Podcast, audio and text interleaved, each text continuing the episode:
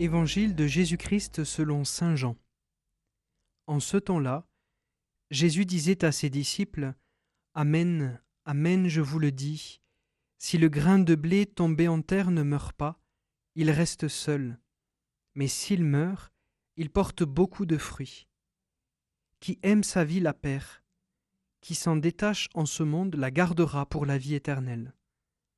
Si quelqu'un veut me servir, qu'il me suive et là où moi je suis, là aussi sera mon serviteur. Si quelqu'un me sert, mon Père l'honorera.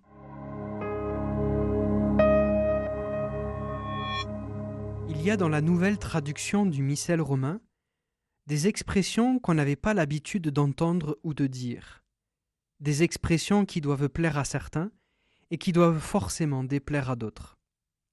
Personnellement, je reste profondément marqué par le témoignage d'une paroissienne à la fin d'une messe, où pour la première fois nous avions célébré avec la nouvelle traduction.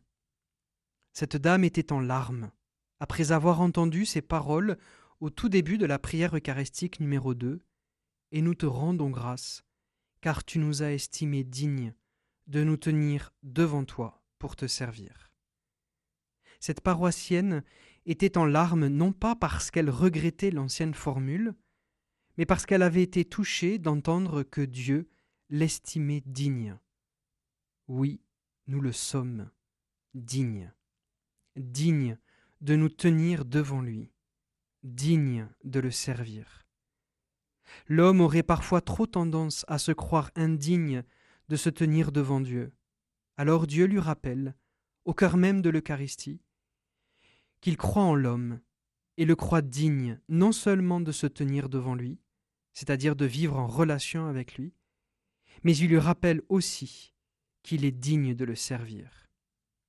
Alors, si jamais vous ne vous estimez pas digne, eh bien, allez à la messe, et vous verrez, ou plutôt, vous entendrez, une autre voix que la vôtre, une voix de salut.